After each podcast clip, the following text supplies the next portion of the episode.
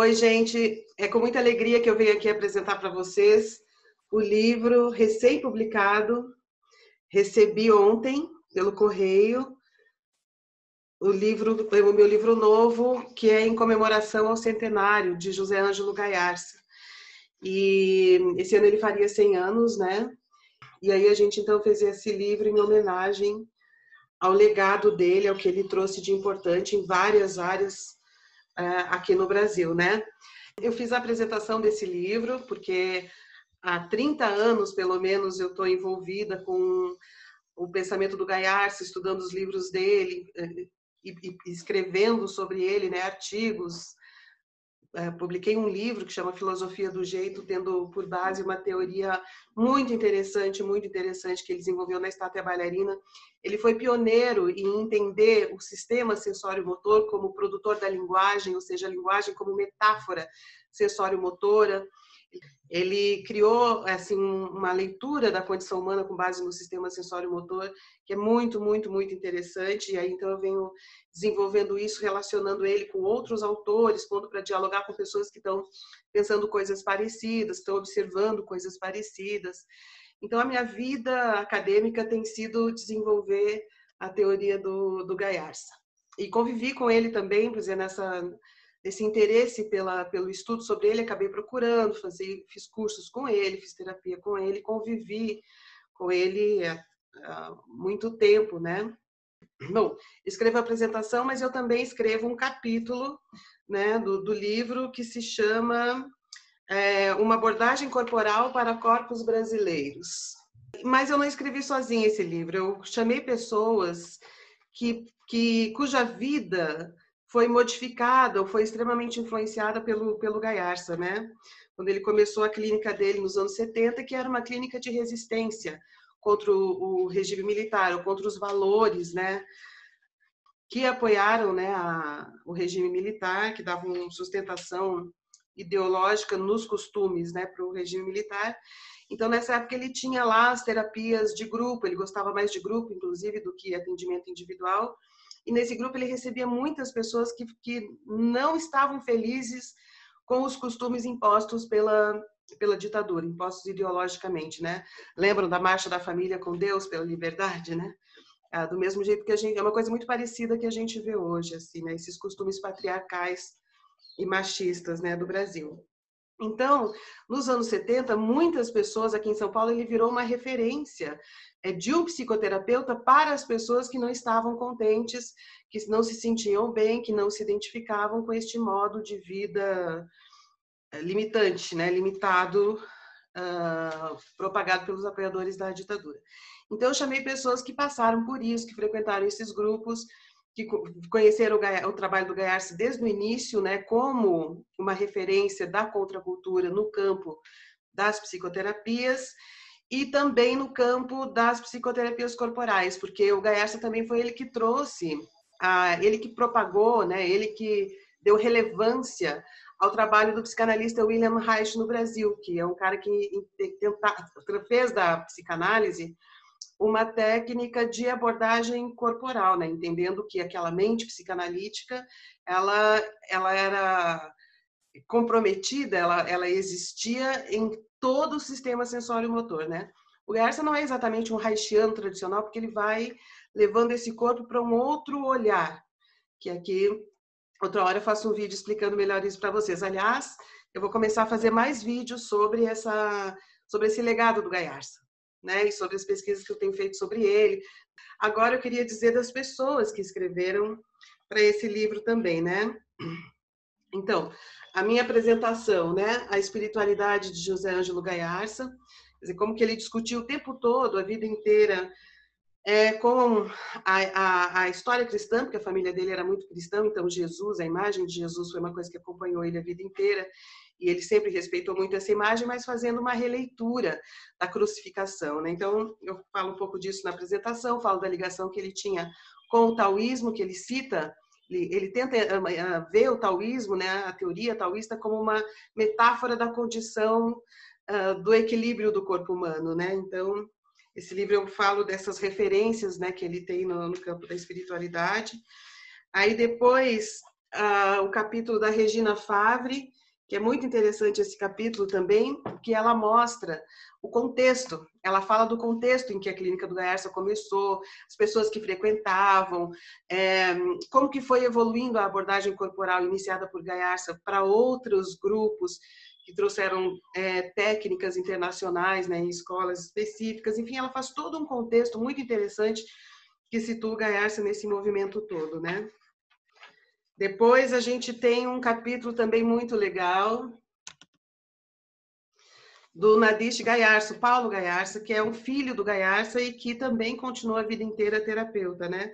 Então ele conta um pouco da infância do Gaiarsa, como que era a relação dele com a família, é, lembrando que o Gaiarsa nasceu em 1920, então ele, ele evoluiu com o século 20, né? Então esse capítulo do Nadish é muito importante porque mostra é o legado, enfim. Aí depois a gente tem o capítulo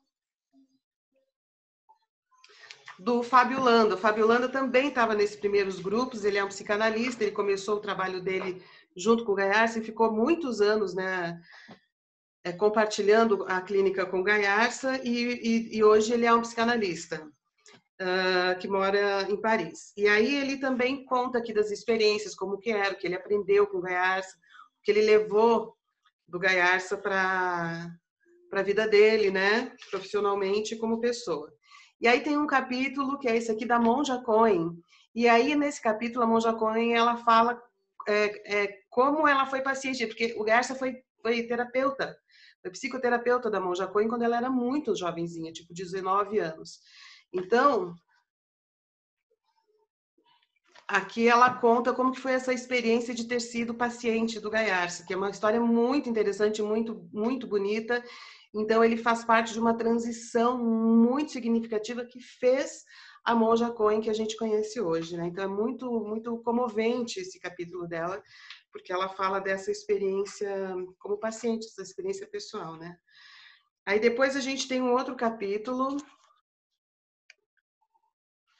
com o André Gaiarsa. André Gaiarsa é sobrinho do Gaiarsa e quando ele se formou médico, o Gaiarsa já era o Gaiarsa, né? Também nos anos 70.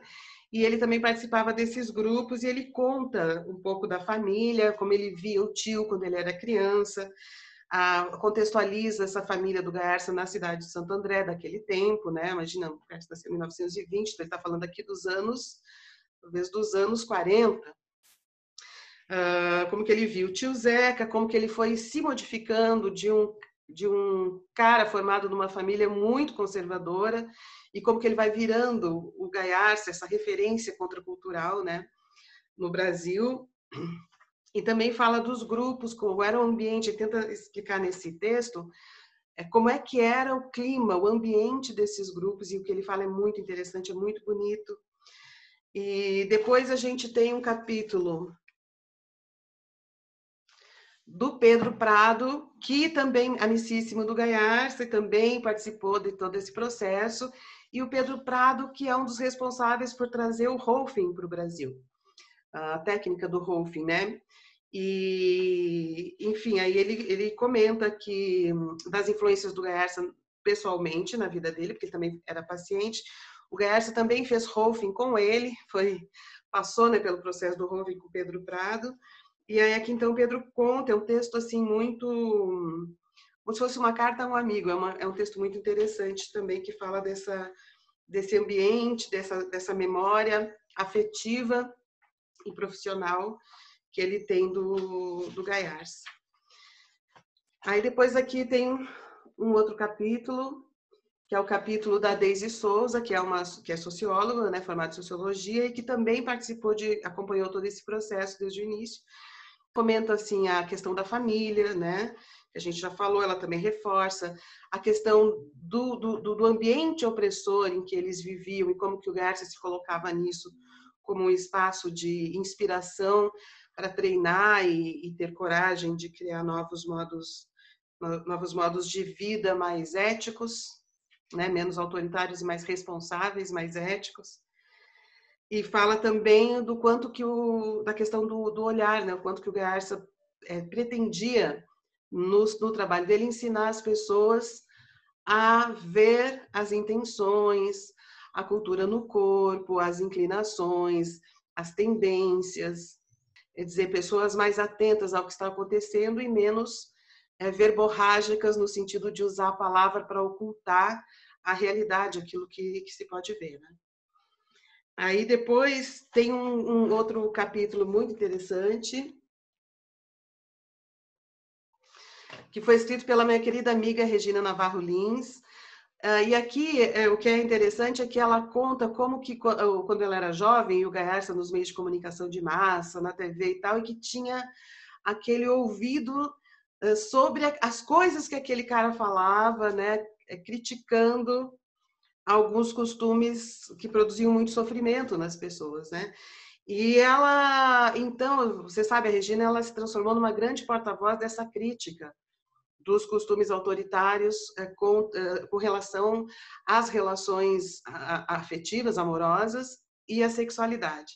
E aqui é como se a Regina ela tivesse ocupado, substituído o Gaiarsa é, em ser essa voz pública sobre essas questões, né?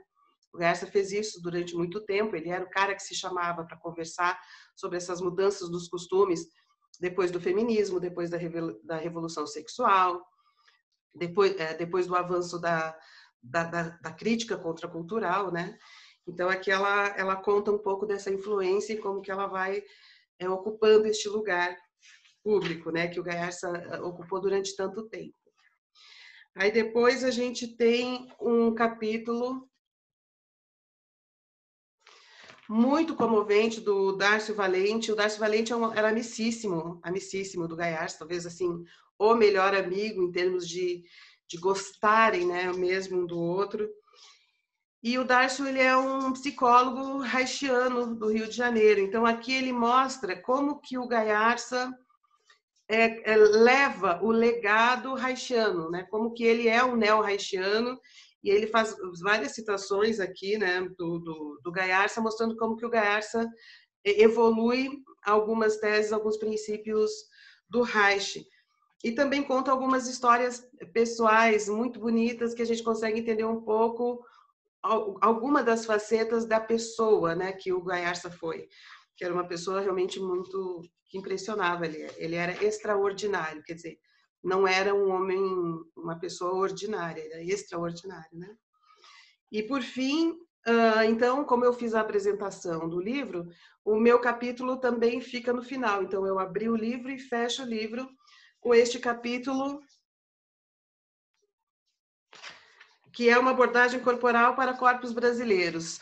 Então, esse capítulo finaliza é, pensando em uma prática corporal para corpos brasileiros, né? para um, é, corpos num contexto cultural brasileiro. Então, aqui eu explico um pouco, falo um pouco desse ambiente modernista dos anos 20, que foi o, quando o Gaiarsa nasceu, mostro como que ele, ele transita do conceito de couraça muscular para o conceito de jeito, que é um conceito super brasileiro, né?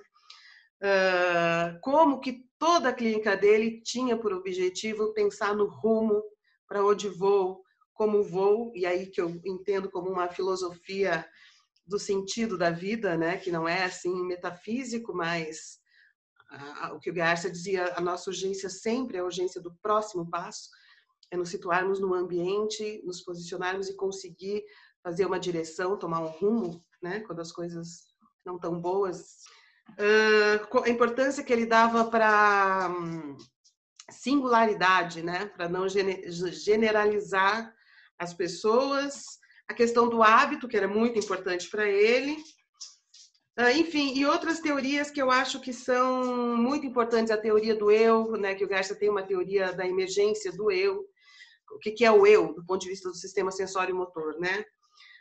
Enfim, dessa, uh, o que é o super-eu, que seria o super-ego do ponto de vista do sistema sensório-motor, ele tem, ou a lei, né, a consciência da lei. Então, ele tem teorias muito originais sobre isso e que, que ele começou a desenvolver lá nos anos 70 e que hoje já outras pessoas estão desenvolvendo algo parecido, com as mesmas referências de científicas, mas ele colocava também um olhar novo, que é o que a gente chama de tese, só que ele não era acadêmico, né? Então, esses livros ficaram distribuídos e agora é, eu, eu, trouxe essas questões dele para dentro do campo da pesquisa acadêmica, dialogando com, com a produção de conhecimento nessa área, né? do, do, do corpo, da filosofia e das ciências humanas. Bom, então assim, falei super rápido, mas eu queria só apresentar esse livro para vocês porque eu estou muito feliz com a chegada dele, né? Eu queria compartilhar essa alegria com vocês e eu fico aqui o meu compromisso é com vocês, com o Gaiarsa, com o livro, que eu vou começar a trazer, apresentar para vocês com mais detalhes o legado importantíssimo desse cara, né? Tanto na área dos costumes, como um militante, vamos dizer assim, né, com relação aos costumes no Brasil, como como, uh, um teórico do corpo, né? Um teórico sobre a relação entre corpo e mente, comportamento, ética e linguagem. E estou preparando um curso introdutório básico, bem acessível, porque eu quero que as pessoas conheçam mesmo este legado, porque pode fazer muita diferença, tanto na vida né, comum, quanto nas práticas de quem trabalha com terapia, psicoterapia, terapias corporais. Então, tá bom, gente? Muito obrigada. Aproveitem o livro e até o próximo, até o próximo vídeo. Estou muito feliz, estou muito contente.